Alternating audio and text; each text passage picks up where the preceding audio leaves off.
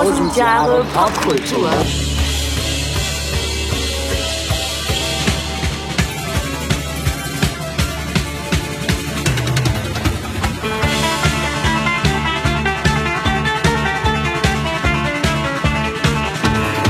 Einen wunderschönen guten Tag und herzlich willkommen zu Tausend Jahre Kultur.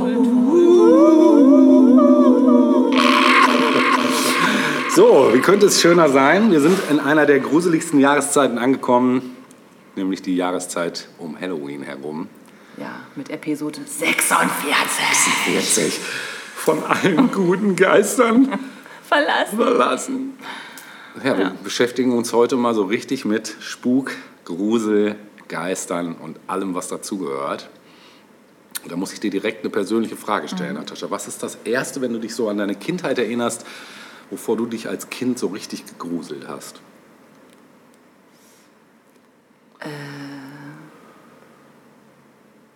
Jetzt abgesehen von der Schule meinst du, ne? äh, wahrscheinlich sowas wie Aktenzeichen XY Oh. ungelöst, weil äh, wir das schon als Kinder geguckt haben. Also eher der reale. Grusel.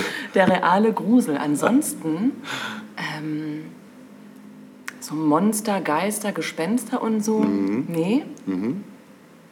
Glaubt, da war mir immer klar, das ist erfunden. Ja, Oder vielleicht doch nicht. vielleicht auch nicht. Vielleicht nicht. Vielleicht auch nicht. Ich weiß nicht. Und du? Bei mir war das auch eher so Sachen, die gar nicht unbedingt jetzt so, klar, ich meine Geister, Gespenster, ich Skelette weiß. fand ich immer ein bisschen gruselig. Alleine auf die Toilette zu gehen, das fand ich immer ein bisschen gruselig. Ehrlich? Ja, weil die immer so am Gang war.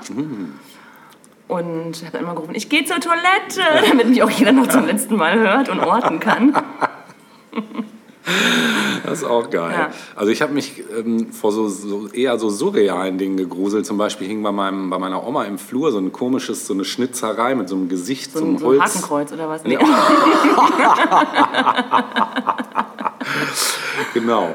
Nee, das war so ein Wurzelsepp, nannte sich das. Also irgendwie so ein Wurzelbaumgeist, der aus so einem Stück Holz guckte. Das so klingt und wirklich so. gruselig. Und der hing über der Tür, die war genau gegenüber von dem Gang, wo es zum Klo ging. Und ich musste Ja. halt, wenn ich auf Klo ging, immer daran vorbei. Ach so, und habe so. dann immer so darüber gelugt, so hoffentlich kommt er jetzt nicht. Wurzelsepp. Auch Hat mein Opa gesagt, ob das Ding wirklich so hieß, keine Ahnung. ja, Aber es sah schon. eine geile Fabel oder, oder, oder Sage. oder Ja, ja, sowas. genau. Also es sah so ein bisschen aus wie aus irgendeinem Fantasy. Der Schimmelreiter. Ja, das fand ich gruselig. Aber was ich auch gruselig fand, das erste Mal, als ich es gehört habe bereits, die Musik von Kraftwerk.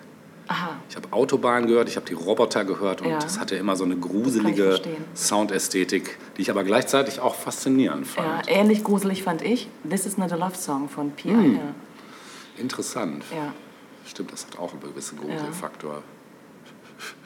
ja, doch. Die Welt ist ein gruseliger Ort. Ja, kann man sagen. Und das Jenseits noch viel mehr.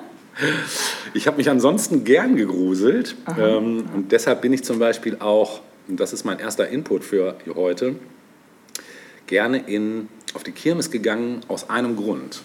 Geisterbahn. Richtig. Ich hatte immer Bock auf Geisterbahn. Das war eigentlich das Geilste auf der Kirmes. Deshalb war eine Kirmes für mich auch schon gleich uninteressant, wenn da keine Geisterbahn war. Stimmt, gab es nicht immer, ne? Nee. Ist ja schon auch ein Ding. So. Genau, das war früher noch verbreiteter als heute.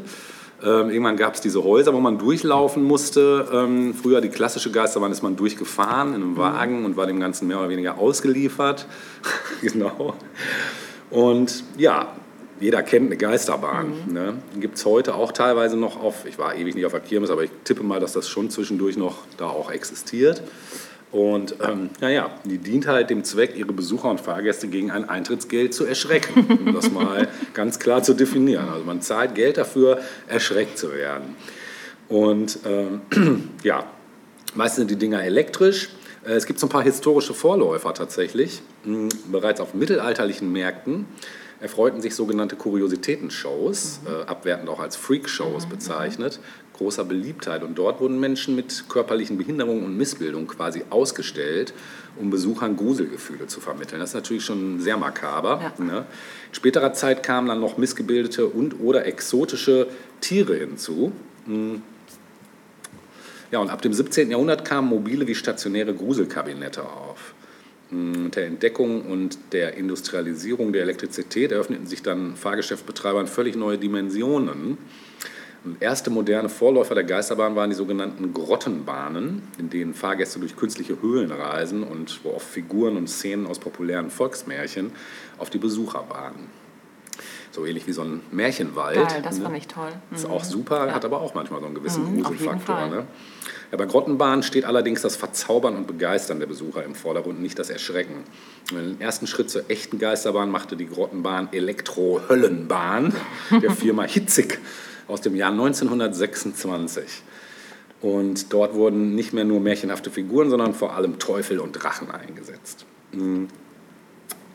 Die historisch älteste elektrisch betriebene echte Geisterbahn der Welt heißt Ghost Train und befindet sich im Blackpool Pleasure Beach Vergnügungspark im Nordwesten Englands und wurde im Mai 1930 eröffnet.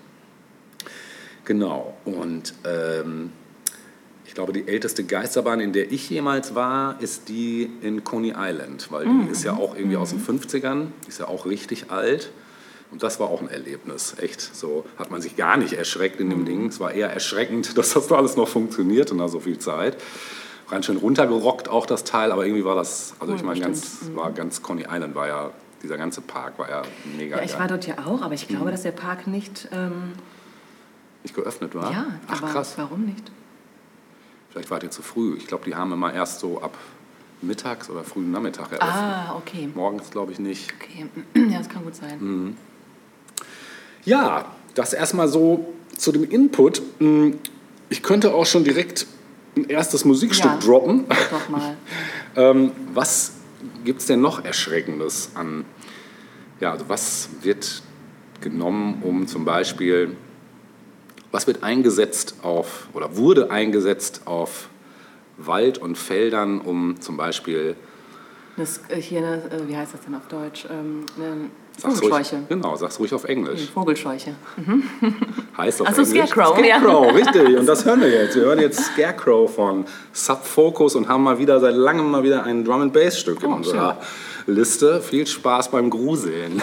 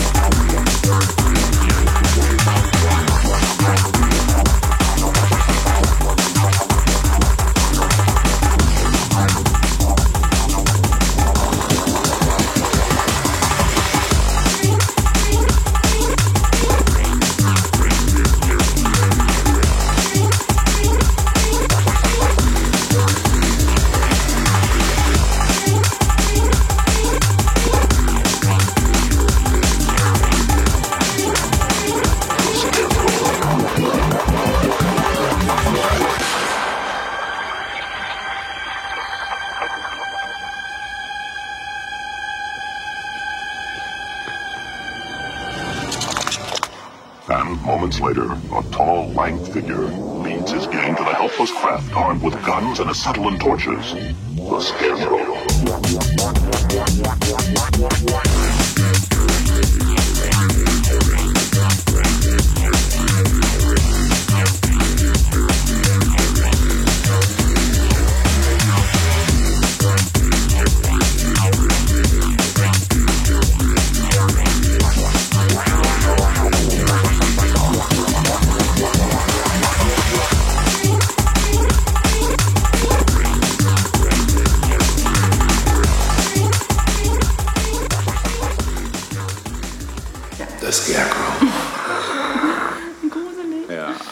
Aber da ist mir eingefallen, ähm, tatsächlich, was ich als Kind wirklich, glaube ich, am allergruseligsten fand, war äh, das Ende von Thriller. Und Oh. zwar im Song. Und das Ja. kann ich bis heute schlecht Ja, hören. das also wenn es im Radio heftig. läuft, mache ich dann den Part aus. Ich Das laufe durch die heftig. Wohnung und mache das aus. Das fand ich auch mega gruselig, stimmt. Ja. Überhaupt, ähm, auch das Video war ja sowieso. Ja, das sowieso. Ne, war ja ganz, ganz harter Tobak. Ja. Ähm, ja, es, es war manchmal, ich, ich, wir hatten auch so diffuse Ängste vor, also mein Bruder und ich haben ja immer auch vor so technischen Dingen äh, Angst gehabt. Ich weiß noch, es gab gegenüber von unserem Haus so einen Friseursalon und über diesem Eingang von dem Friseursalon war so ein Lüftungsschaft und der, der sah von außen, also von weitem entfernt, aus wie so ein Robotergesicht. Und das war direkt gegenüber von unserem Schlafzimmerfenster. Man konnte den also immer sehen und wir dachten immer, der kommt nachts rüber und solche Geschichten. Oder dann hatten wir unterm, unterm Türspalt ähm, fiel immer so Licht durch. Und das war, wenn bei uns dunkel war und es war im Flur oder so noch Licht, da hat man immer Schatten da so durchgesehen, die sich dann so bis äh, auf unseren Zimmerteppich und das war auch super creepy. Also solche Sachen halt. Ne? Also ihr wart schnell ähm, Wir waren schnell ein bisschen, ein bisschen, ja genau. Ja. ja. Niedlich. Ja. Hast du das gesehen? Ja, der Schatten. Und dann natürlich die drei Fragezeichen. Ich weiß, als ich die ersten drei Fragezeichen-Platten gehört habe, hier Phantomsee, äh, Karpatenhund, der lachende Schatten, der grüne Geist und so, das war alles so mega gruselig. Das habe ich dann eben tatsächlich auch gar nicht mehr gehört, weil mir das viel zu gruselig war. da bist du schon raus da, gewesen. Ja, TKKG war noch in Ordnung. ne? Also alles, was so mit Krimi und ein bisschen Grusel, Grusel war, mm, Warst du raus. war ich raus. Ja. Abenteuer ist was anderes, ne? Ja. So fünf Freunde oder sowas, äh, da ging es ja um auch Abenteuer. Folgen? Mhm. Auch, ja, aber trotzdem, keine Ahnung. Die waren, da waren auch viele und noch ein Hund und so, das war Ja, alles stimmt. irgendwie okay. Ja. Ja, ja gut. Ähm, wenn wir uns mal Filme angucken zum Thema Grusel, Geister etc., Geister ja vor allem und Mhm. Ja. Gespenster, gibt es ja eine ganze Latte. Also Ja. im Grunde genommen, habe mal geguckt, der erste verbriefte ist aus den Nullerjahren des letzten Jahrhunderts sozusagen, also als das äh, bewegte Bild gerade zu laufen lernte, Ja. gibt es irgendwie einen kurzen, ja so einen Kurzfilm, schwarz-weiß, stumm natürlich, ähm, der das Thema Gespenster aufgreift. Ähm, aber in der Literatur natürlich, ähm, Shakespeare hat mit Geistermotiven Ja. gearbeitet, die weiße Frau gibt es als Motiv und so, ne? H.P. Lovecraft fällt mir noch ein. all diese Geschichten, genau. Ähm, aber es gibt einen Film, der ähm, etwas ganz Tolles geschafft hat, nämlich ähm, das Thema Geister in etwas zu verpacken, das zugleich ein bisschen unheimlich ist, aber auch eine Art Thriller und vor allem eine Liebesgeschichte. Und der Film ist ganz klar in die Annalen der Popgeschichte eingegangen. Die Rede ist von Ghost. Ja, und den wollte ich erst nehmen und dann Ja, dachte ich, na, den wird Natascha Natürlich, weil das nämlich nicht ganz so gruselig ist. Aber da kann ich auch mitreden. Und natürlich Fall. müssen wir den besprechen, Ja, klar. weil ne, Du hast ihn auch schon mal in einer Folge angerissen, da ging es um, äh, was hat dich bloß so ruiniert? Da hast du Demi Moore, ähm, da hast Ah, ja. du mal kurz, aber nur, ja, du hast nichts zum Film groß erzählt. Nee, nee. Genau. Ja, ähm, von 1990, also hat die 90er Jahre eingeläutet. Kann man ne? sagen, ja. Genau. Super Film. Regie, super Film. Ja. Ich habe mir jetzt in der Vorbereitung auch noch mal geguckt und dachte, Mensch, der ist so richtig unterhaltsam. Der hat alles Ich habe irgendwie. den so oft gesehen, ey. Also wirklich. Du kannst den quasi nachsprechen. Könnte ich, ja. Gewisse Teile. Ja. Äh, Regie äh, kam von Jerry Zucker? Sagt man eigentlich Ja, Zucker? ja. Ja, Zucker Brothers. Äh, genau. Ja. Und Da habe ich ähm, nachher auch noch dabei. der war ja vorher durch Airplane aufgefallen. Ja, die Beste ganzen Comedy ever. Nielsen-Dinger. Ja, genau, Genau. nach der Kanone und so weiter. Ja. Und das war so das erste Mal die Abkehr von, dieser, von diesen ganzen Komödiengeschichten. Ja, ne? genau. Wobei natürlich Ghost auch komö komödiantische Elemente Ja. enthält. Ne? Hauptdarsteller Patrick Swayze. Mega. Mega. Demi Moore. Mega. Mega. Whoopi Goldberg. Mega. Und dann noch Tony Goldwyn. Hm? Sag mir mal, wer das war. Das war der Freund der Freund Ach, von. ach, der dann sich an sie ranmacht. Genau. Ah, ja. Genau, genau. Der ist aber dann später, glaube ich, nicht mehr so sehr in Erscheinung getreten. Aber ganz klar, also was dieser Film gerade für Demi Moore auch gemacht hat, das sehen wir dann später nochmal. Ne? Ja. Naja, worum geht's? Es geht um Sam Wheat und Molly Jensen, ein junges, glückliches Paar, die gerade... Gerne töpfern auch. Ja, genau, die gerne töpfern, die auch gemeinsam, genau. Und die beiden ziehen gerade in ein Loft in New York City. Was ich interessant fand, dieses Loft, das ist ja fantastisch, wie Ja. das äh, aufgebaut war. Kann ich wissen, was das kostet. So Das Ding. ist ähm, wohl tatsächlich ein, der Nachbau eines Originallofts einer Künstlerin. Ich habe jetzt den Namen nicht notiert. Sie selbst wollte nicht, dass bei ihr gefilmt wird, aber hat quasi das Okay gegeben, Ach. dass ähm, ihr Loft nachempfunden wird. Replika. Richtig, genau. Ja, Sam ist Banker, Molly töpfert und ist Künstlerin. Ne? Und sie sind halt glücklich. Ähm, sie kann sich inzwischen auch eine Heirat vorstellen, ähm, obwohl er auf ihr Ich liebe dich immer mit einem Ditto antwortet. Kurz angebunden. Habe ich damals auch zum ersten Mal gehört. ja, Dieses, äh, verwende ich heute noch. Siehst du, was für Folgen das hat. Aber nicht auf Ich liebe dich, Ja. sondern für alles andere. Naja, und das ist aber seine Art und ähm, er liebt sie natürlich auch ganz doll. Mhm. Ja, dann hat Sam noch einen guten Freund und Kollegen namens Carl. Das ist eben Ja. Mhm. jener Tony Goldwyn. Und Carl hilft auch beim Umzug und ähm, naja, alles ist erstmal so ganz prima. Eines Abends aber, nach einem Theaterbesuch, werden sie von einem Typen überfallen in so einer engen Gasse. Mhm.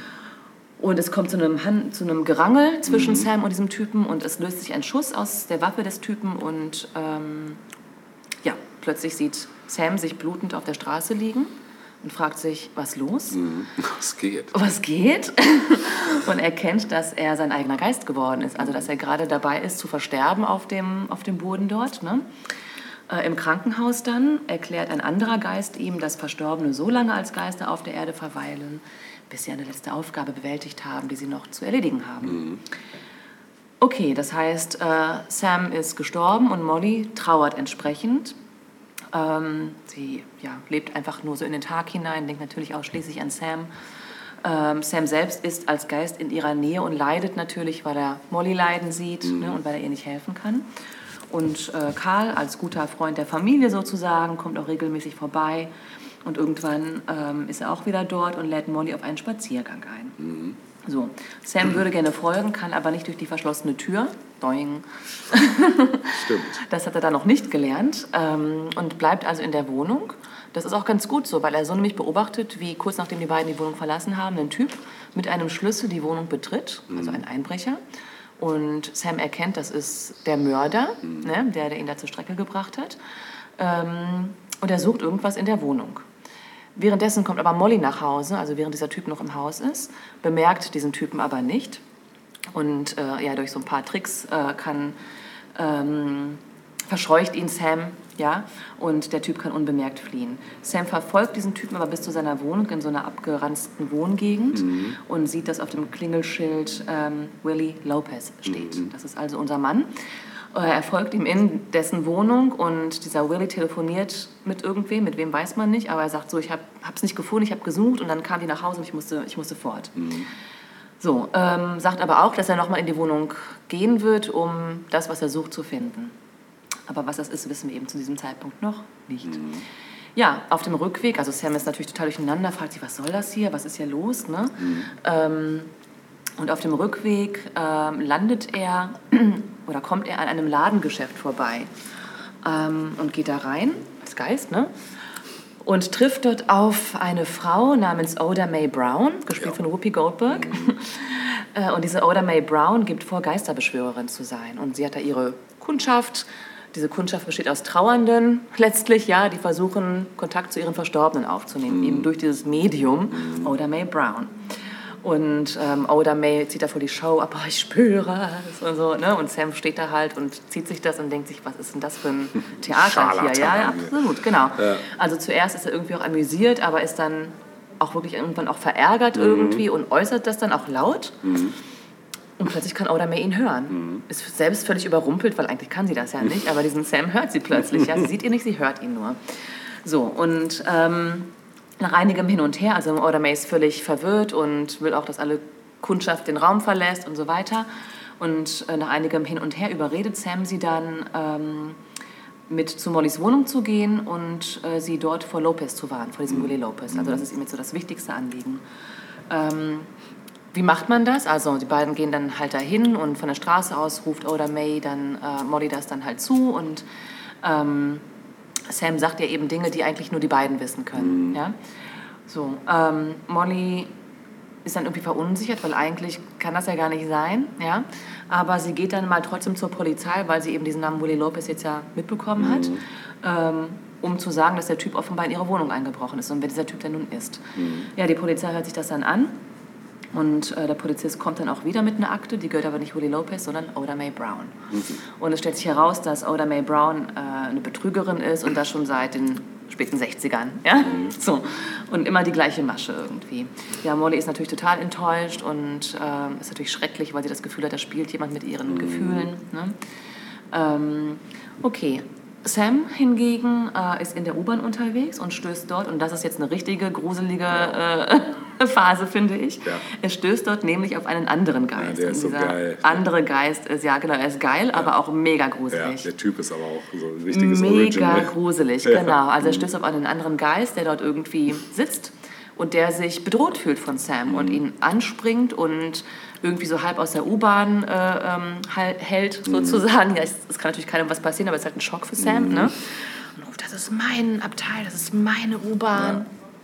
Naja, jedenfalls schafft Sam es, diesen Typen so ein bisschen zu beruhigen und ähm, ähm, gut, auf jeden Fall ähm, zeigt dieser andere Geist Sam dann irgendwann dann auch, als er ihn wieder aufsucht, ähm, wie man Dinge bewegen kann, weil das schafft dieser Typ, nämlich dieser andere Geist. Und Sam hat das bisher noch nicht geschafft. Er kann ja irgendwie nichts, er kann durch keine Wand und er kann auch nichts berühren. Und der bringt ihm das dann halt bei, also Kraft der Gedanken sozusagen, Dinge wegzustoßen oder zu bewegen. Telekinese. Telekinese, genau. Eine Soße für Spaghetti. Spaghetti Telekinese. Außerdem findet Sam heraus, dass, ähm, und das ist jetzt richtig gruselig, dass nämlich Sam, äh, dass, sein Freund, dass sein Freund und Kollege Karl den Mörder angeheuert hat, äh, um ihm einen Code aus dem Portemonnaie zu rauben. Ja? Also der Hintergrund ist der, dass Karl in der Bank Geldwäsche für einen Drogenboss betreibt. Und Sam hat wohl Ungereimtheiten entdeckt, als er noch gelebt hat. Und hat einen alten Code für das Bankkonto überschrieben mit einem neuen Code und den in sein Portemonnaie gesteckt. Das hat Karl beobachtet. Und es geht jetzt Karl darum, quasi diesen Code wieder zu bekommen, um die Kohle freizumachen. Weil ansonsten, Ja, ne? ist er der Nächste. ist er der genau. Nächste. Genau. So, und Sam hat einen Plan, für den braucht er aber Oda Mays Hilfe. Und Molly ist ja auch immer noch weiterhin in Gefahr. Stimmt. Ja. Ja, also, ähm, der Film geht spannend weiter. Und es ist doch so, ne, wie ich gesagt habe. Also es ist eine tolle Mischung aus Fantasy, Super. aus Liebesgeschichte, Alles. einige Gruselelemente, ne? Ja. ähm, mit tollen Special Effects natürlich auch. Also wir denken an dieses Penny-Stück, Ja. das durch die Luft fliegt. Und da sind ganz viele tolle... Auf ähm, jeden Fall, wenn man überlegt, auch ja. dass das 90 ist, ne, Ja. was da schon los war, so, Ja. war schon so State of the Art damals, die Effekte. Finde ich Mhm. nämlich auch. Der Film war ein Überraschungserfolg, tatsächlich. Also, ähm, das, ähm, er hatte zwar immerhin doch ein Budget von 22 Millionen Dollar, was ja jetzt auch nicht wenig ist. Ne? Aber das weltweite Einspielergebnis äh, betrug dann letztlich 505 Millionen, äh, 505 Millionen US-Dollar. Okay, hat sich gelohnt. Das hat sich gelohnt. Der Film war der erfolgreichste Film des Jahres 1990. Ja, Und zu der Zeit dann auch der dritterfolgreichste Film aller Zeiten. wow. In Großbritannien war er ebenso erfolgreich. Ja. Dort war er bis 1993 der erfolgreichste Film aller Zeiten, hat damit also E.T. in Großbritannien überholt. Wow. Erst als Jurassic Park dann drei Jahre später um die Ecke kam, hat er natürlich alles übernommen. Ja. Ähm, und ja, also Szenen aus diesem Film sind einfach die gesamten, mindestens die gesamten 90er Jahre hindurch Teil der Popkultur gewesen. Ja. Du hast es am Anfang schon erwähnt, was kommt einem sofort in den Sinn, ist die Töpferszene. ja, ne? Genau. Wurde auch tausendmal parodiert. Gen eben, das ist es halt. Ne? Also wenn du durch den Kakao gezogen wirst, dann ist es ja quasi wie ein Ritterschlag Ja, für einen Film. genau. Ne? Ähm, und außerdem, klar, auch Demi Moore, ne? die war natürlich zwar schon in den 80ern erfolgreich als Teil des äh, sogenannten ähm, Brad Pack, nicht Brad Pack, sondern Brad Pack. Ne? Das kenne ich nicht.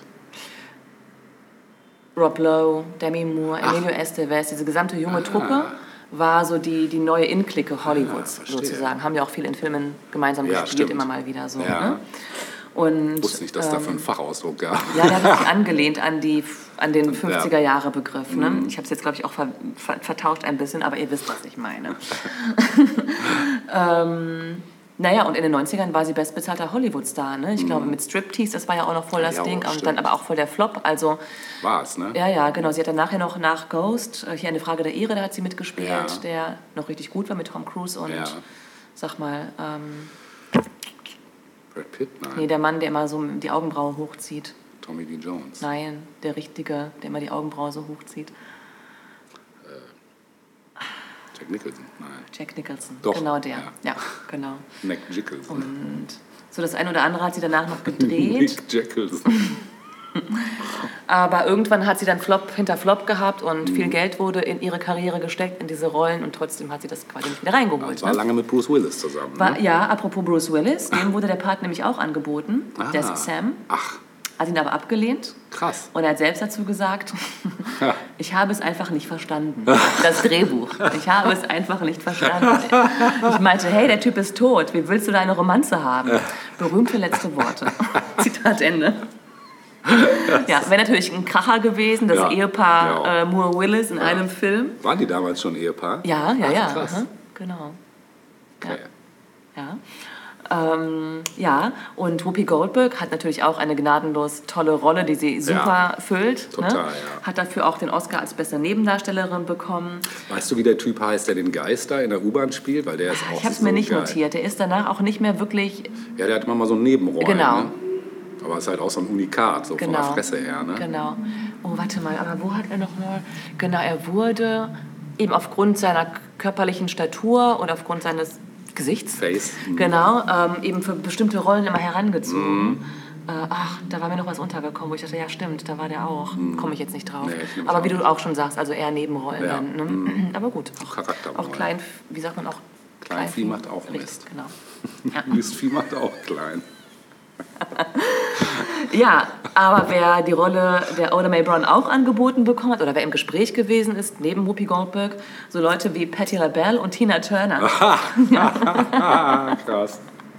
Stimmt, Tina Turner hatte ja auch so den einen oder anderen Film gespielt. Mad, wie hieß das nochmal? Mad, Mad Max. genau. Ja. Jenseits der Donnerkuppel. Äh, Kuppel. So hieß es auf Deutsch, war das Nee, der? das war der Untertitel. Ja. Also kann sein, dass ich weiß nicht, wie der auf Aber dann war wieder das Jenseits, ne? Ja, ja. Ja, und was ist natürlich auch voll durch die Decke gegangen? Natürlich The Righteous Brothers mit Unchained Melody Oh, ja, ne? als Main-Theme des Films. supergeil, Die ja. Single wurde in Großbritannien in dem Jahr die meistverkaufte Single des Jahres, obwohl es ja ein Stück aus den 60ern war. Nun habe ich das Problem gehabt, dass du das Stück schon mal gespielt hast. Das ist richtig. Und ähm, habe mich dann versucht, also ich habe mich dann auf die Reise gemacht und mal geguckt, gab es irgendwas in den 60ern, von mir aus auch 50er Jahren, was einen ähnlichen Vibe irgendwie hatte. Mhm. Und ich bin nicht fündig geworden. Es ist schon, also es spricht für dieses Lied, wie Ja. einzigartig toll das einfach ist. ist einfach ne? Wahnsinn, das ja. Stück. habe ich gedacht, verdammt, was mache ich jetzt? Bin aber auf ein anderes Stück gestoßen, auch aus den 60ern. Ja. Das finde ich einen ähn, nicht, nicht unbedingt einen ähnlichen Vibe hat, aber eine ähnliche Dramatik auch in sich hat. Ja. Was finde ich auch sehr, durchaus auch einzigartig ist in seiner Art für die 60er Jahre. Es ist auch aus den 60ern. Ja. Es wurde 1989 nochmal gecovert, ähm, mit dem Originalsänger zusammen, nämlich von Mark Almond. Und äh, die Rede ist von Something's Gotten Hold of My Oh, Heart. ja, geil. Ähm, ich habe mich jetzt aber doch für das Original entschieden, Von tatsächlich. wem ist das nochmal? Gene Pitney. Ach, von Gene Pitney, genau. Die hatte mein Vater, die Platte. Genau. Ja. Und das ist jetzt ein müder Ersatz zwar, aber nichtsdestotrotz Och. ein tolles Lied. Ja, definitiv.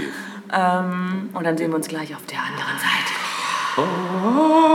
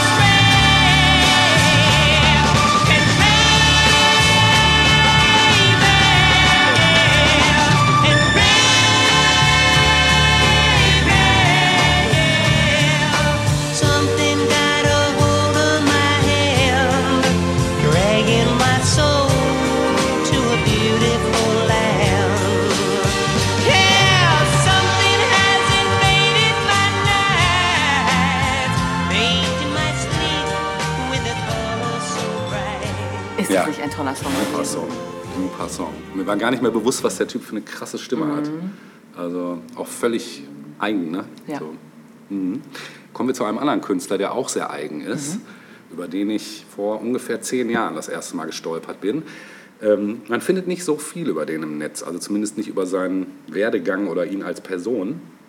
Ähm, ich habe ihn aus dem Grund mit in diese Folge genommen, weil er was Gruseliges schon in seinem Namen hat. Er heißt nämlich East Ghost. Nicht East Coast, sondern East Ghost, aka Ryan Akeley. Und der ist ein Produzent elektronischer Hip-Hop-Musik aus Virginia. Und ähm, er ist bei äh, Tipping Hand Recordings unter Vertrag, aber außerdem auch noch ähm, Mitglied des in Portland, Portland ansässigen Labels Styles, aus Stylus gesprochen, mit Doppel-S hinten geschrieben. Und vom Style her passt der Name wie die Faust aufs Auge oder Arsch auf Eimer. Der ist nämlich sehr ätherisch, atmosphärisch und ähm, hat aber andererseits Hip-Hop-Vibes. Also diese Mischung aus spacig, ätherischem, leicht gruseligem Sound gepaart mit catchy Beats. Ah, er singt oder rappt? Er singt auch, ja. Äh, rappen eher weniger. Er singt auch. Viele Sachen sind aber auch rein instrumental.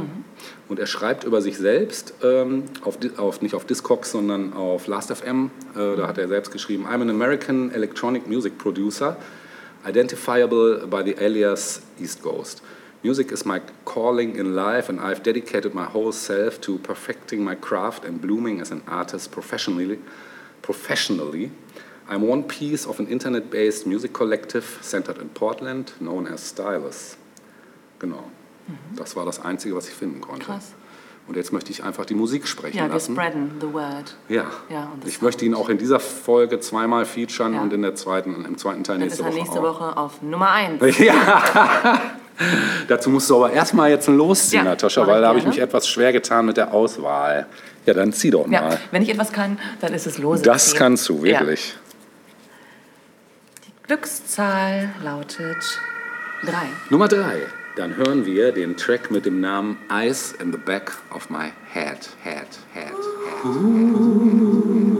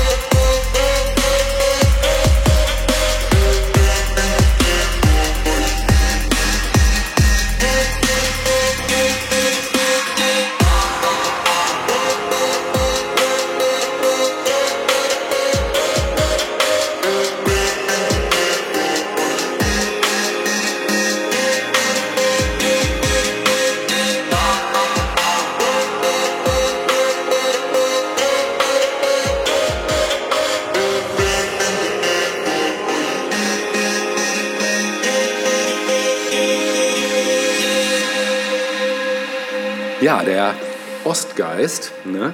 Äh, Ich habe den auch unter anderem deshalb gespielt, ich habe es eben oft gerade schon gesagt, ähm, der hatte halt früher ein Bühnenoutfit, wo der halt immer sein Gesicht bedeckt hat mit einem Tuch, wo halt nur die Augen ausgespart waren. Also auch da ein etwas gruseliges Erscheinungsbild. Und ähm, er hat mich persönlich auch wirklich musikalisch sehr beeinflusst in meinem Schaffen. Also viele Sachen, die ich gehört habe damals schon, wo ich dachte, boah, super geil, das gibt mir irgendwie Inspiration.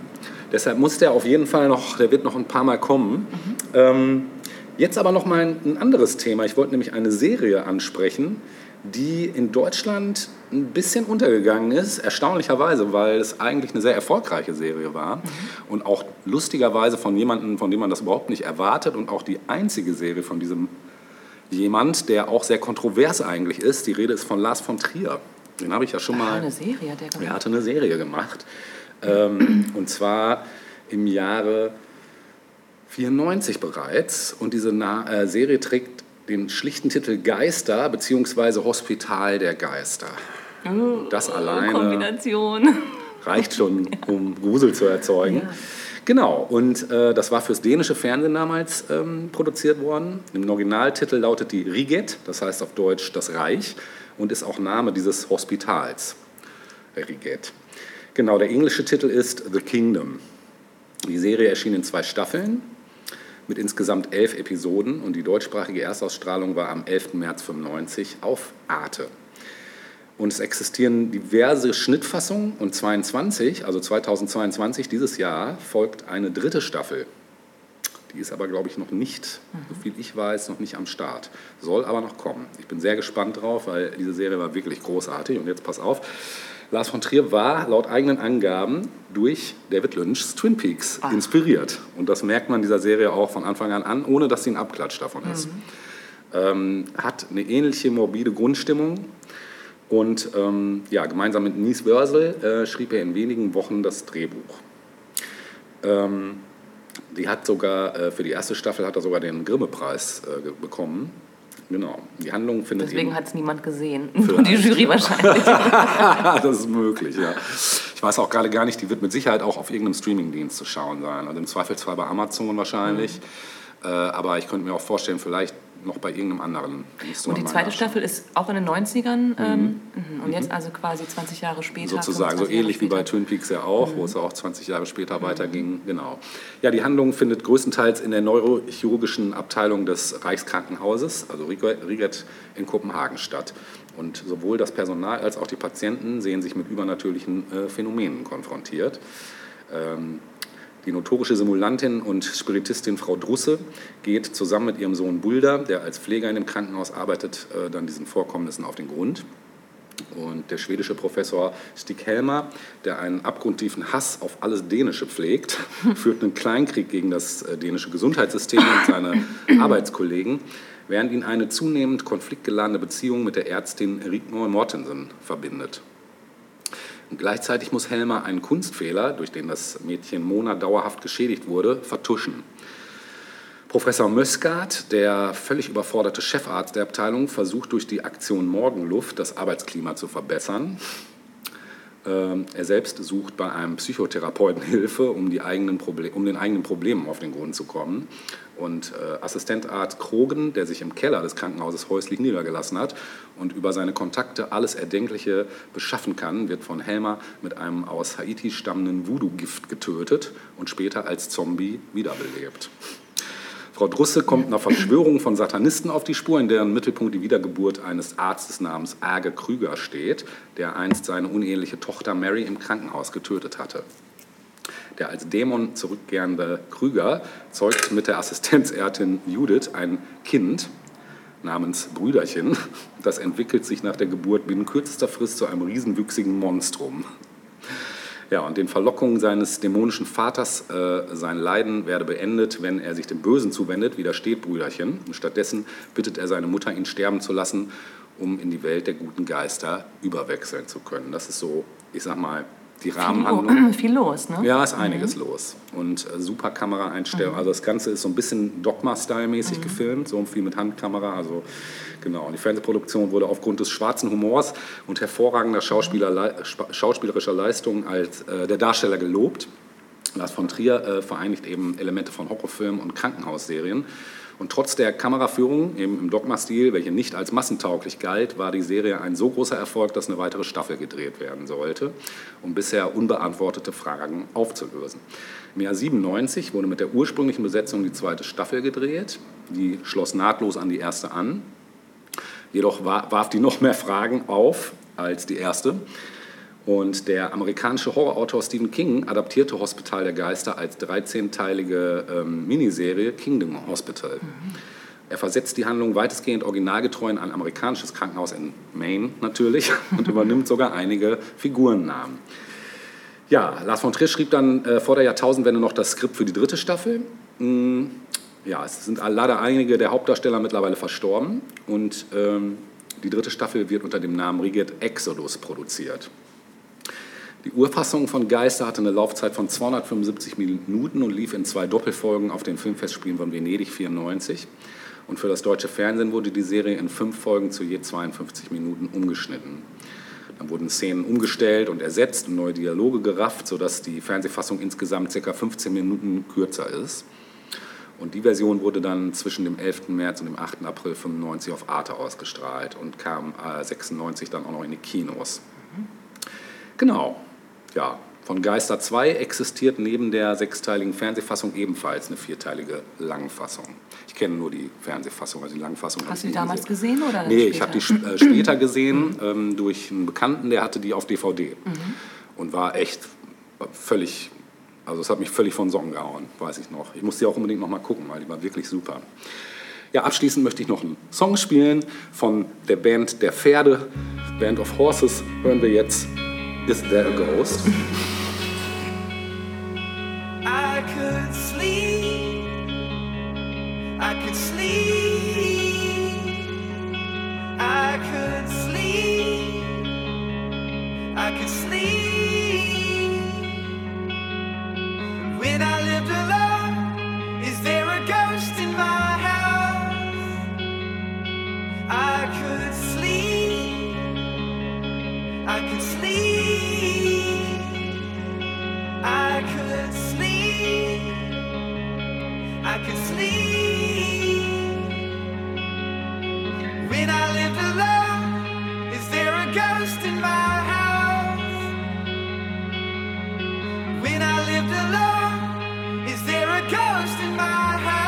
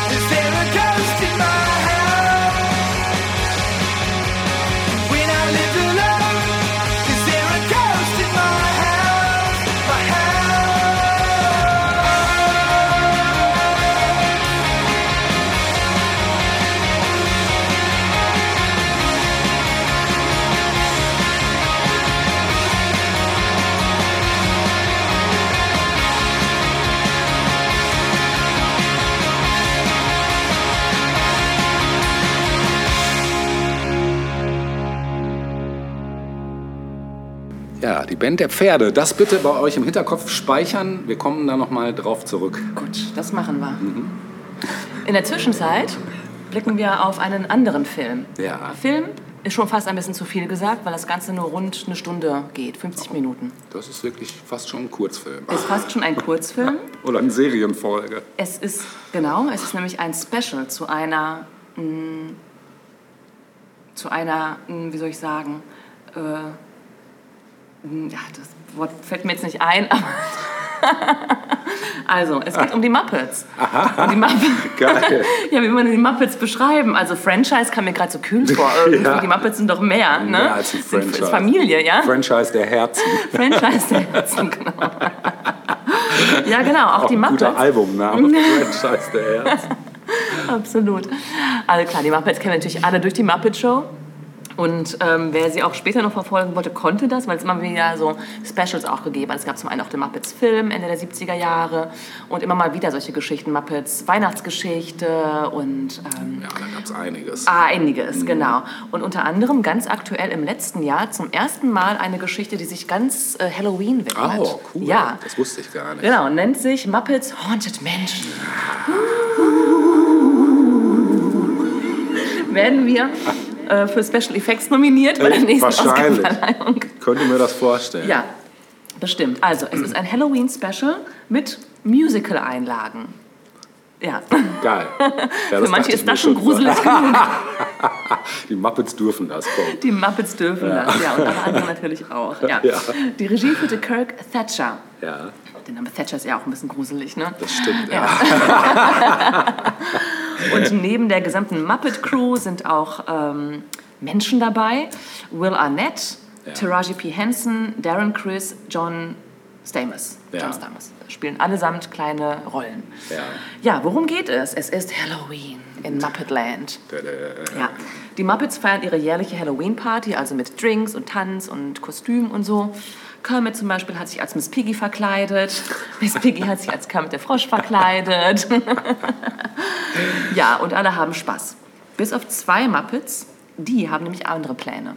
Und zwar Gonzo.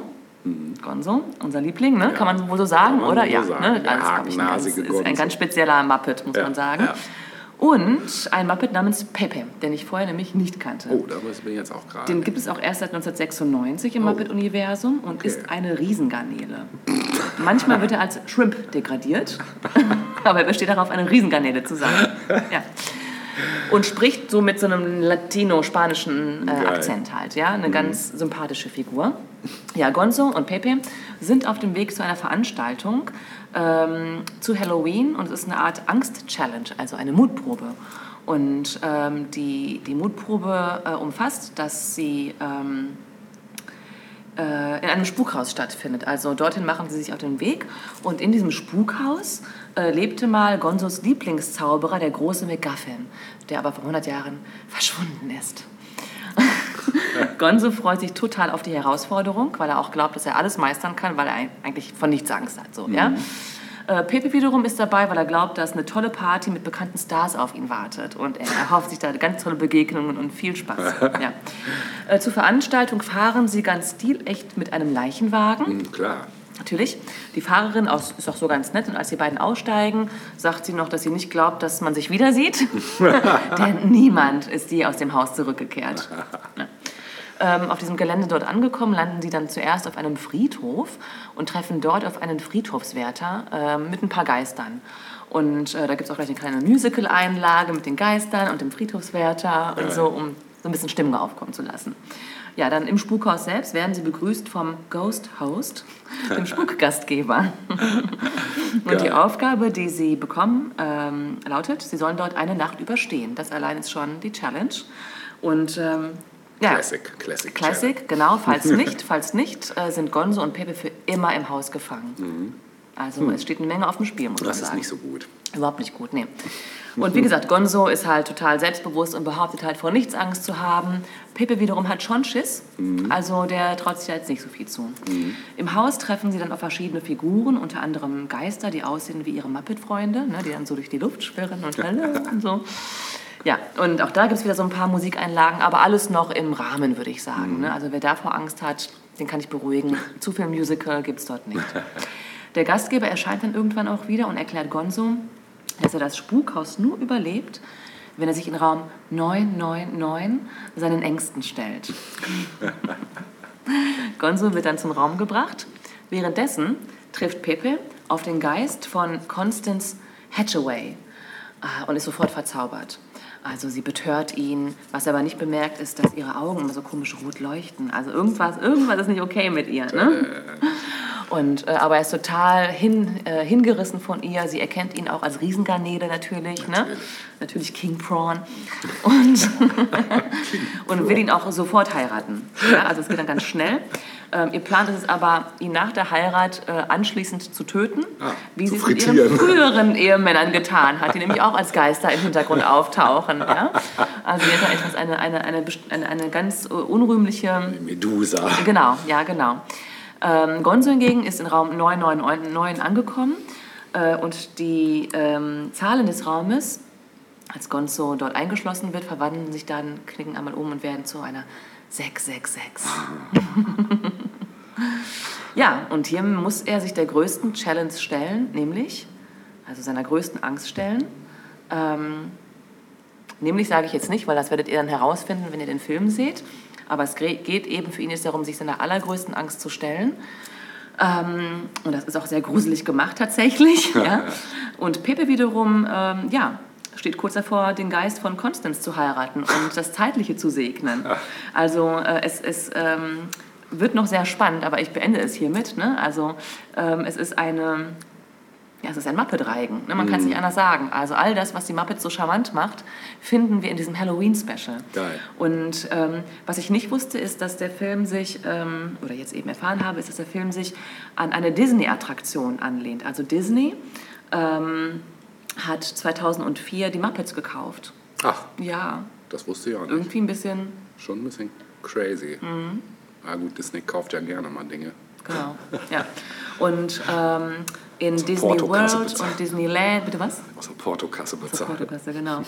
ähm, in all diesen verschiedenen Disney World Land Ablegern Mhm. gibt es eine Attraktion, die nennt sich Haunted Mansion. Ah, Genau. In Paris, also wer von euch mal in Paris gewesen ist, in Disney, Euro Disney oder wie nannte sich das? ich glaube, ne? Ja, ne? Ja. Dort heißt das Ganze Phantom Manor. Ah, geil. Ist Ja. allein schon für mich ein Grund, dahin zu fahren. Ja. Also es ist dann irgendwie halt so ein altes Haus und da Ja. gibt es halt ne, Geil. gruselige Sachen drin. Ja. Und erste Versuche, ein Muppets Halloween Special zu drehen, gab es schon Anfang der 90er Jahre. Ähm, aber irgendwie kam es dann nicht dazu, weil andere Sachen erstmal, keine Ahnung, wichtiger waren. 2004 gab es dann die Übernahme durch Disney. Dann hat ähm, 2009 Disney erklärt, nun auch endlich mal ein Muppets Halloween Special zu entwickeln. Aber auch das ähm, kam dann erstmal nicht, weil der Film Die Muppets, der 2011 erschienen ist, erstmal wichtiger war und mehr Ressourcen quasi verbraucht hat und so weiter.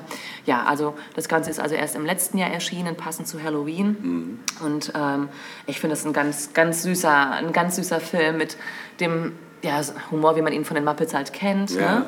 geil. äh, cooler Wortwitz, auch durchaus auch auf die heutige Zeit so ein bisschen gehoben, finde ich. Ne? Mhm. Ähm, also da werden Leute geghostet, sozusagen, die sich nicht zurück... Weißt du, was ich meine? So, ne? ja.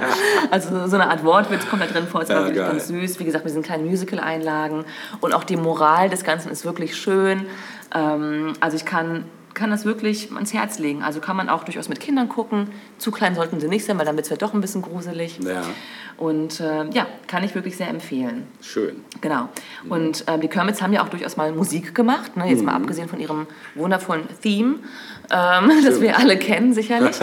Hat es einen Song gegeben, der auch als erster äh, Muppet-Song überhaupt für den Oscar nominiert war.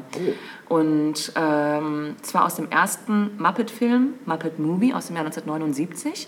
Boah, so Da- alt ist das. Ja, Krass. ja. Ähm, da singt nämlich Kermit, der Frosch, The Rainbow Connection. Geil. Und das hören wir jetzt nochmal zusammen an. Cool, Und dann bin ich hören uns gespannt, gleich ob ich das wieder. kenne. Wir hören uns gleich wieder. Tschüssi. Tschüssi.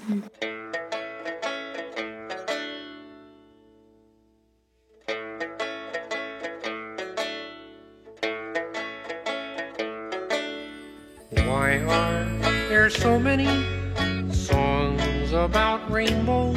And what's on the other Rainbows are visions, but only illusions. and rainbows have nothing to hide.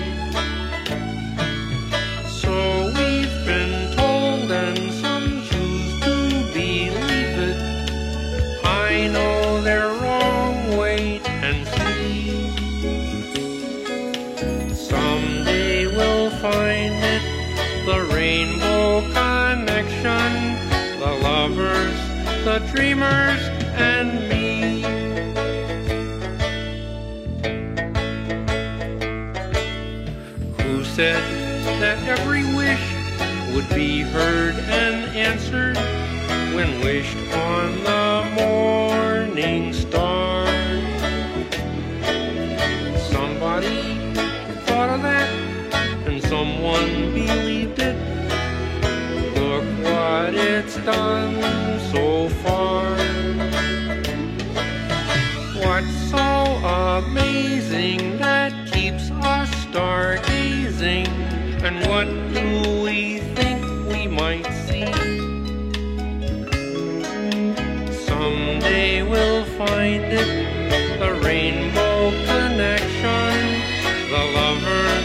the dreamers, and me.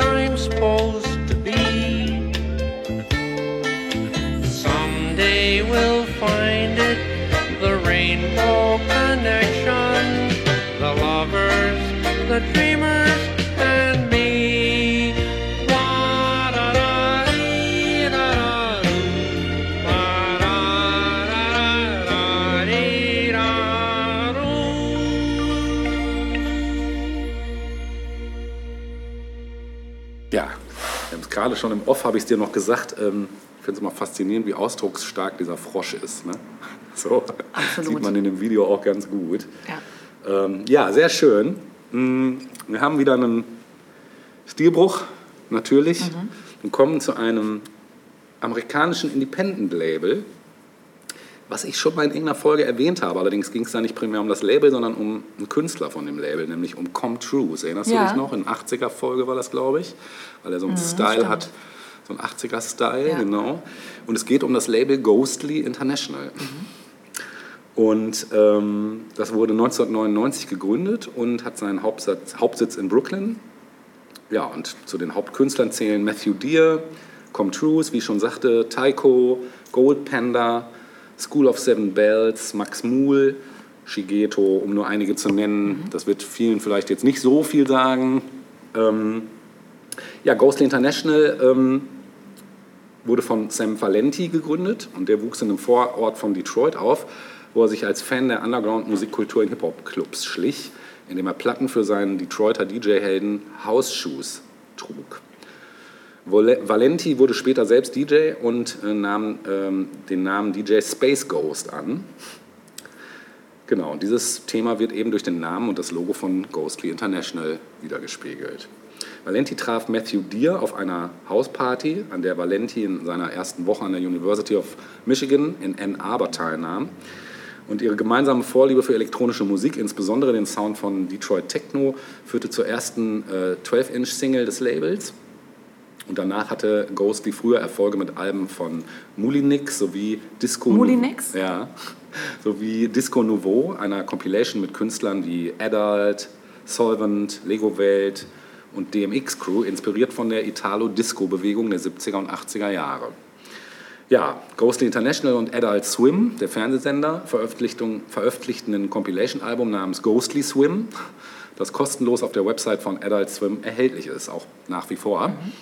Es wurde am 27. Januar 2009 mit einem Bonustrack als CD in limitierter Auflage veröffentlicht. Und eine Fortsetzung von Ghostly Swim, Ghostly Swim, Swim 2, wurde am 23. Dezember 2014 digital und dann auch äh, 2015 auf CD veröffentlicht. Ja, das Label war zum Beispiel auch an den Soundtracks für Videospiele beteiligt und ähm, die haben ganz viele Compilations mit ähm, Künstlern des Labels ähm, auch veröffentlicht. Und das Krasse ist, dass es stilistisch sehr schwer einzusortieren ist. Also da ist wirklich, damals gestartet ist es ja als eher elektronisches Label. Und mittlerweile haben die aber auch ganz viel aus dem Indie-Gitarrenbereich dabei. Und ähm, ich würde gerne in dieser Folge ein Stück spielen und in der nächsten Teil, nächste Woche, würde ich auch ein Stück spielen. Einfach, dass ihr mal so die Bandbreite wahrnimmt. Du musst jetzt erstmal gerade eins von zwei Losen ziehen, womit wir hier starten in der Präsentation. Ähm, genau. Und wir starten Nummer mit, eins? mit der 1. Ja. Dann starten wir elektronisch mit einem Stück von dem Amerikaner mit japanischen familiären Einflüssen, nämlich Shigeto, der so im Bereich Hip-Hop, Wonky Beats hatte ich letztes Mal schon erwähnt. Das sind diese, hier der Kollege äh, Homeboy Sandman ist da auch irgendwie angesiedelt. Der hat übrigens auch bei Ghostly International tatsächlich mal veröffentlicht. Ähm, ja, wir hören von Shigeto das Stück mit dem Titel Brown Eyed Girl. Ein Cover? Nein. Nein. Viel Spaß.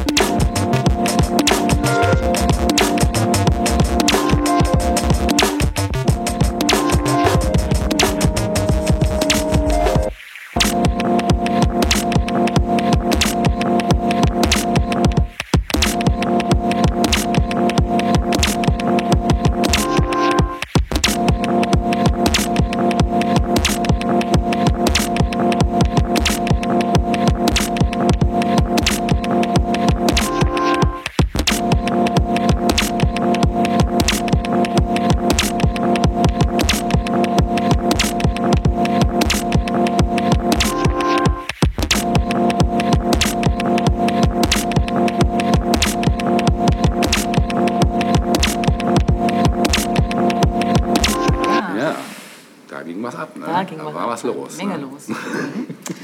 ja, ähm, gucken wir uns doch mal an, wie ähm, vor vielen, vielen Jahren das Thema Geister und Gespenster so umgesetzt wurde. Ja. Ähm, ich habe dann einen Film gefunden namens Blythe Spirit, zu Deutsch Geisterkomödie, Von? von Aus den 19 Jahren? Ja, aus dem Jahre 45. Oh, wow. Ne? Krass. Also schon eher alt. Kriegsende. Kriegsende, beziehungsweise ja, genau. Ähm, Regisseur war David Lean, der später weltweite Berühmtheit erlangen sollte als Regisseur von Filmen wie Die Brücke am Quai, Oh. äh, Lawrence von Arabien Oh, oder auch Dr. Chivago. Krass. Also ein Du Hochkaräter aus England, ja. absolut, genau.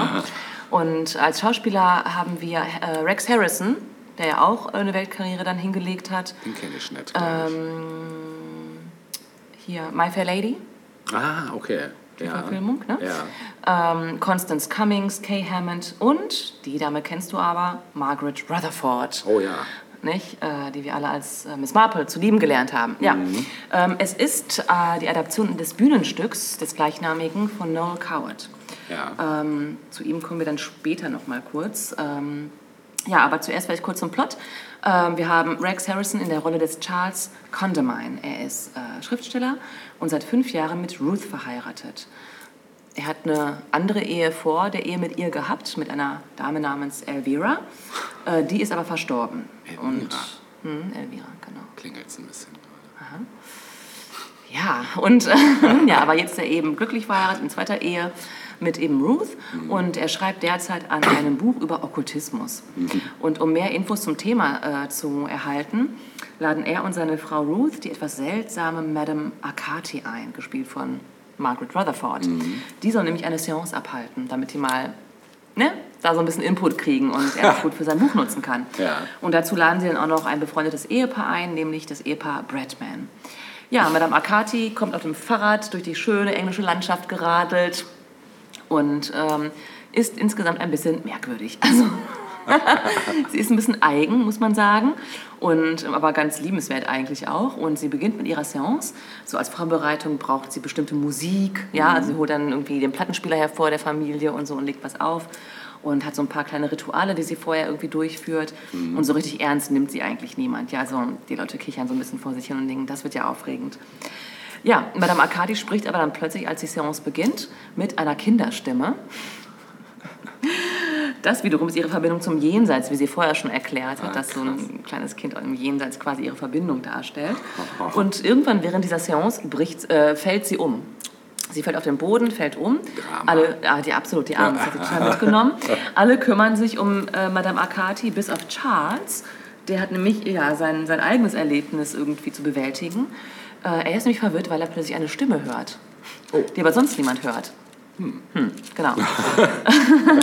also er hört da irgendwen zu sich sprechen, aber niemand hört das. Und ähm, Madame Akati aber, die aus ihrer Ohnmacht äh, erwacht ist, hat sofort den Eindruck, dass sich irgendwas im Raum verändert hat.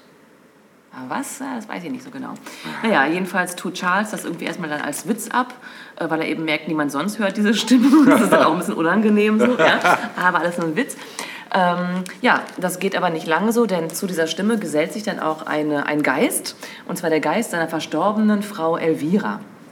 Ähm, ja, und Elvira sieht irgendwie, also ist so hellgrün, ein bisschen wie die Freiheitsstatue mutet sie an, so in ihrer, in ihrer hellgrünen Art. Ähm, und nur ähm, Charles kann sie sehen und hören. Ah, krass. Genau. Ruth denkt, er sei betrunken, also erzählt ihm auch, was er alles den Abend zuvor gesoffen hat, ja, und sagt, komm, er sagt, aber ich habe keine Kopfschmerzen, mir geht's eigentlich gut und so. Ähm, naja, in den nächsten Tagen kommt es dann aber zu ständigen Verwechslungen, da Charles mit Elvira, Elvi- Elvira spricht und Ruth es auf sich bezieht. Ja, also Das ist natürlich auch hart. Genau. Und Charles muss immer irgendwie zwischen diesen beiden Frauen vermitteln. Ja, oder, nein, Ruth, ich habe nicht mit dir gesprochen. Irgendwann sitzt Elvira auf dem gemeinsamen Bett und Ruth fragt dann, wo, wo ist sie denn jetzt? Und er sagt, äh, auf dem Sofa. Weil es irgendwann irgendwie doch zu krass ist zu sagen, sie ist jetzt auf dem Bett. Ja, immerhin die Ex-Frau. Ne? Naja. Ähm, Okay, und Elvira beginnt dann auch Dinge zu bewegen, also eine Vase zum Beispiel und so. Und dadurch müsste Ruth eigentlich checken, okay, das ist wirklich ein Geist, der da Ja. gerade irgendwie abgeht. Aber es führt eher dazu, dass Ruth an ihrem eigenen Verstand zweifelt, als an den Geist tatsächlich zu glauben. Ne? Okay, Madame Akati wird zu Rate gezogen, weil sie hat ja Elvira quasi hervorgeholt. Die muss sie also auch wieder zum Verschwinden bringen. Ähm, g- hat aber irgendwie keinen Trick, äh, Elvira wieder ins Jenseits zu befördern. Und Ist schlecht, wenn man da schon ist. ja, genau, ist echt ein bisschen doof so. Ähm, Die Hände jedenfalls, sind gebunden. genau, jedenfalls ahnt Ruth durch das, was Elvira so treibt, dass Elviras Plan wohl ist, wieder mit Charles vereint zu sein. Ähm, und das kann ja auch nur geschehen, wenn Charles stirbt. Und ähm, tatsächlich gibt es dann einen Mordversuch, der verläuft aber nicht so, wie Elvira es geplant hat. Da, da, da, da. Ja, wir sehen, es ist eine Geisterkomödie, wie der deutsche Titel schon äh, ganz richtig suggeriert. Ja. Ne? Und äh, ja, ganz erfrischend. Also das Ganze ist, ne, klar, englischer Humor, wer mag ihn nicht. Ne? Erfrischend, genau wie so ein Ja. Äh, ja, 4711. richtig, genau. Und ähm, der Film war auch ein Publikumserfolg. Mhm. Ähm, was aber noch erfolgreicher war, war vor allem die Bühnenfassung. Die war nämlich extrem erfolgreich des Stücks von Noel Coward. Die brach nämlich alle Rekorde im East End in London und ist dann auch bis zum Broadway rüber geschwappt. Oh, wow. Genau. Ähm, die Filmversion hat einfach tolle und witzige, spritzige Dialoge. Aber natürlich auch die Darsteller machen das Ganze aus und natürlich vor allem Margaret Rutherford. Also die ist wirklich ganz toll in der Rolle. Ähm, das Ende wurde für den Film etwas verändert, ähm, womit Noel Coward sehr unzufrieden war. Also er hat gesagt, mein, mein bestes Bühnenstück wurde ru ruiniert. Also So. das äh, hat ihn ein bisschen, ja, Wer denn für eine Prinzessin? verzweifeln lassen. Bitte was? Wer denn für eine Prinzessin? Oh, das mein ist ihm- Stück wurde ruiniert. Ja, das ist ihm halt wichtig gewesen. Kann man ja auch verstehen. Ne? Genau. Es gab natürlich auch Spe Spezialeffekte im Ja. Film. Ne? Und das finde ich auch besonders erwähnenswert für einen Film aus dem Jahre 45. Ja, stimmt, Genau. ja. Also zum einen, auch das wäre schon ein Special Effekt damals. Es wurde in Technicolor gedreht. Oh ja, Das war immer noch was Besonderes. Ne? stimmt, Hatten wir ja noch nicht so lange. Und ähm, was aber Noel Coward bestimmt hatte ähm, vor der Verfilmung, war, dass Elviras Geist nicht durchsichtig sein sollte. Oh. Warum auch immer. Das wollte er nicht das haben. Hätte, er nicht. hätte man ja schon machen können. Ja. Ne? Aber das wollte er nicht. Ähm, stattdessen äh, hat man dann auf andere Tricks zurückgreifen müssen, zum Beispiel ähm, also diese Gegenstände, die durch- die Luft fliegen, wie eine Vase beispielsweise, ne? die wurde halt an Schnüren aufgehängt und dann natürlich so gemacht, dass es halt unsichtbar wirkte und so. Oder aber Elviras grüne Farbe äh, ist so entstanden, dass sie eben mit grünem Licht bestrahlt wurde und so. Aber alles ganz ausgeklügelt, ne? Und man, das ist wirklich, also man, man denkt sich geil, geile Ja. Tricks eigentlich, ne? Ja. Dementsprechend äh, bekam der Film auch einen Oscar für Best Special Effects. Wow. Ähm, interessant ist noch, dass das Thema Tod durchaus ungewöhnlich war, weil letztlich geht es ja um diese verstorbene Frau. Ne? Und zwar äh, umgesetzt auf komödiantische Art und Weise. Ähm, das war schon recht ungewöhnlich für England zu der Zeit, weil gerade Großbritannien hat massiv gelitten während des Zweiten Weltkriegs. Ne? Und viele Familien haben gelitten. Leiden und gerade auch. Bitte? Gerade leiden die auch ganz gut. Das auch, genau. Nicht ganz so krass wie damals, nee. Ne? zum Glück nicht. Ja, aber das war ganz interessant, dass so ein Thema durchaus Anklang gefunden hat auf, ja, auf eine lustige Art und Weise. Mhm. Ne? Ich habe gesehen, dass es äh, vor zwei Jahren nochmal eine Neuauflage ähm, des Stoffs gegeben Ah. hat. Mhm. Da spielt dann Judy Dench die Rolle der Madame Akati, genau. Krass. Aber der Film hat eher durchwachsene Kritiken wohl ähm, bekommen. Also Mhm. diese Version ist schon so die, die ja, am beliebtesten ist. Ähm, ich bin in der Vorbereitung noch auf einen anderen Film gestoßen. Da habe ich jetzt zeitlich keine Vorbereitung mehr so richtig geschafft. Mhm. Äh, Der Film Topper aus dem Jahre 37, also mir was, ja.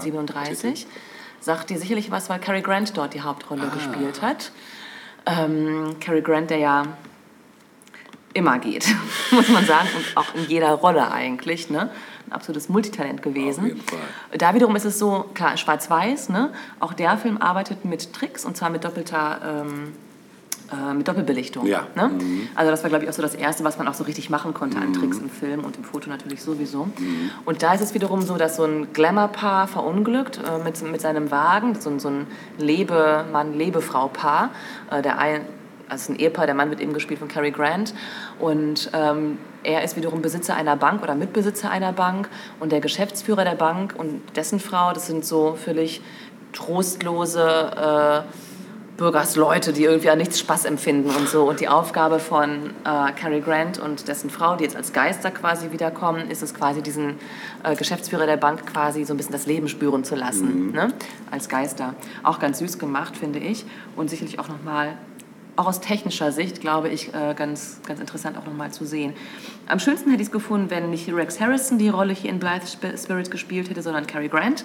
Dann wäre es nochmal so richtig geil gewesen, so für meinen Geschmack. Ne? Ja. Aber auch so ist es ein wirklich sehenswerter, wirklich amüsanter Film. Schön. Ja, und ähm, das Ganze abschließen soll ein Musikstück, Ja. nicht aus dem Film. Ich habe mal geguckt, es gibt ja echt etliche, etliche Songs, die äh, das Wort Spirit irgendwie Ja. ähm, äh, innehaben. Und ich habe mich für was entschieden von einer Dame, die wir hier, glaube ich, noch gar nicht gespielt haben, oder? Bin mir nicht ganz sicher, obwohl sie auch definitiv eine, eine der Künstlerinnen des 20. Jahrhunderts ist, nämlich Carole King. Auch noch am Leben tatsächlich, Oh ja. also auch 21. Jahrhundert. Ja. Und die hat äh, von ihrem Album, äh, das sie 1978 herausgebracht hat, einen Song gehabt, der nennt sich Everybody's Got the Spirit. Ah, das haben Ein, eine Abtempo-Nummer, Cool. die wir uns jetzt zusammen anhören. Haben King. wir. Viel Spaß damit.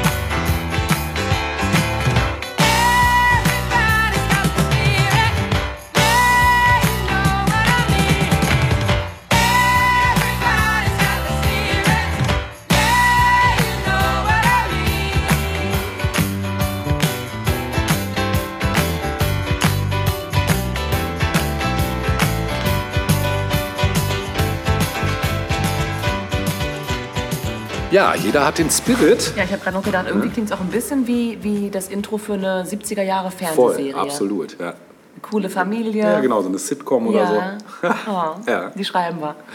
genau. Die heißt dann auch Everybody's Got the Spirit. Voll. Ja, ähm, apropos Spirit, wir kommen zum letzten Thema und natürlich geht es um Geister, weil es geht ja die ganze Zeit darum irgendwie. Ne? Ich komme zu einer Comicserie, die in den 70ern ihren Anfang nahm. Hast du eine Idee? Eine Comicserie, die ihren, in, in den 70ern ihren Anfang nahm und die irgendwie gruselig ist. Mhm. Ja. Okay. Gab es dazu auch Hörspiele? Ähm, Nee, zu dieser nicht direkt. nachdenkst, Es, okay. ähm, es gab dann Nachfolgegeschichten, ähm, die dann auch Hörspiele kriegten, aber zu dieser speziell jetzt nicht. Nee. Gib mal einen weiteren Tipp. Du, die trägt das Wort Gespenster schon im Titel. Gespenstergeschichten. Aha.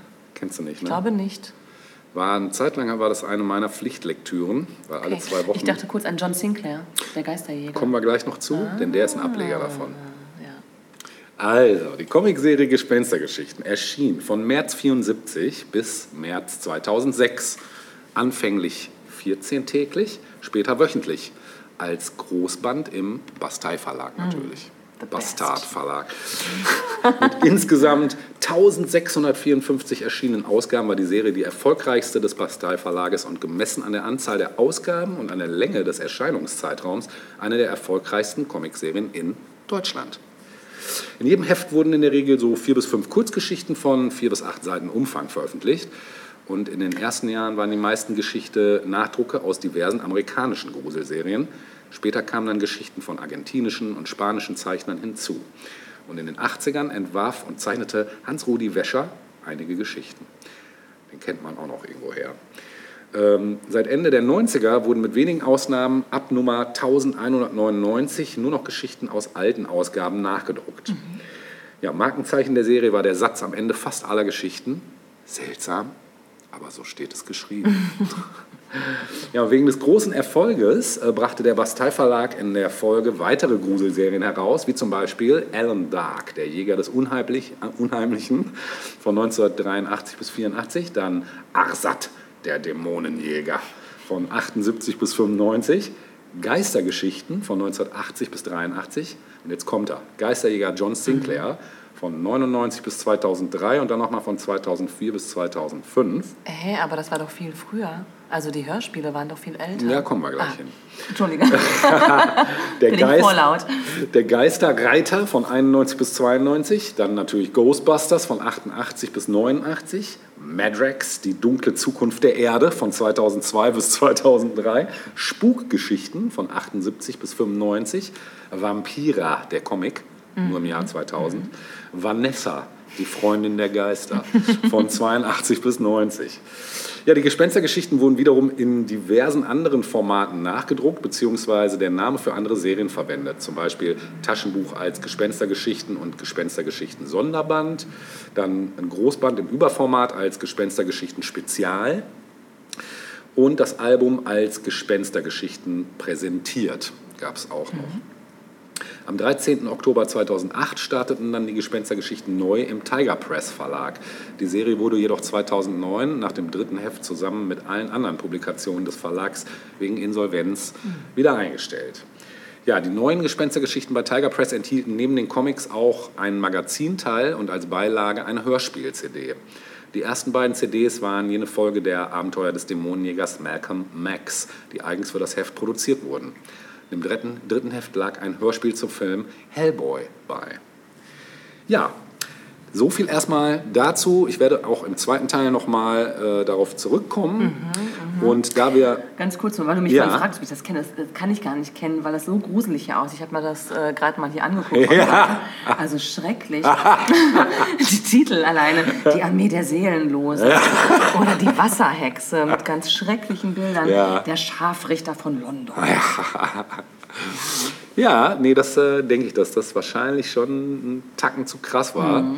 Ähm, ja, wir sind am Ende des ersten Teils, Natascha. Oh. Ne? Das ist ja gruselig. Ja, das ist gruselig. Ne? Und wir müssen unbedingt, weil, das hätte ich nämlich jetzt fast vergessen, guck, da kommt auch der Schädel schon. Der möchte bestimmt gleich auch noch ein Leckerli. Ja, so heißt der Hund im Übrigen. Jetzt kein fliegender Schädel, das würde jetzt auch gut Das passen. wäre auch gruselig, ja. Es ist einfach ein großer Schädel auch für Beinen Ja. hier, der hier uns begleitet, den ihr auch schon mal gehört habt. Maskottchen. Genau.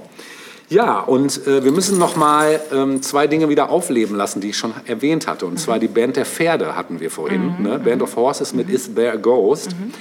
Das kommt jetzt noch mal in einem Remix von jemandem, den wir auch schon hatten, nämlich von East Ghost. East Ghost hat einen Remix gemacht Ja. von Is There a Ghost, wie passend. Perfekt. Und Ja. damit verabschieden wir uns aus diesem ersten Teil und sagen gruseligen Resttag für euch. Ah, Seht euch vor. Sieht euch vor. Seltsam. Aber so steht es geschrieben. Bis zum nächsten Mal. Nächsten Mal. Coast.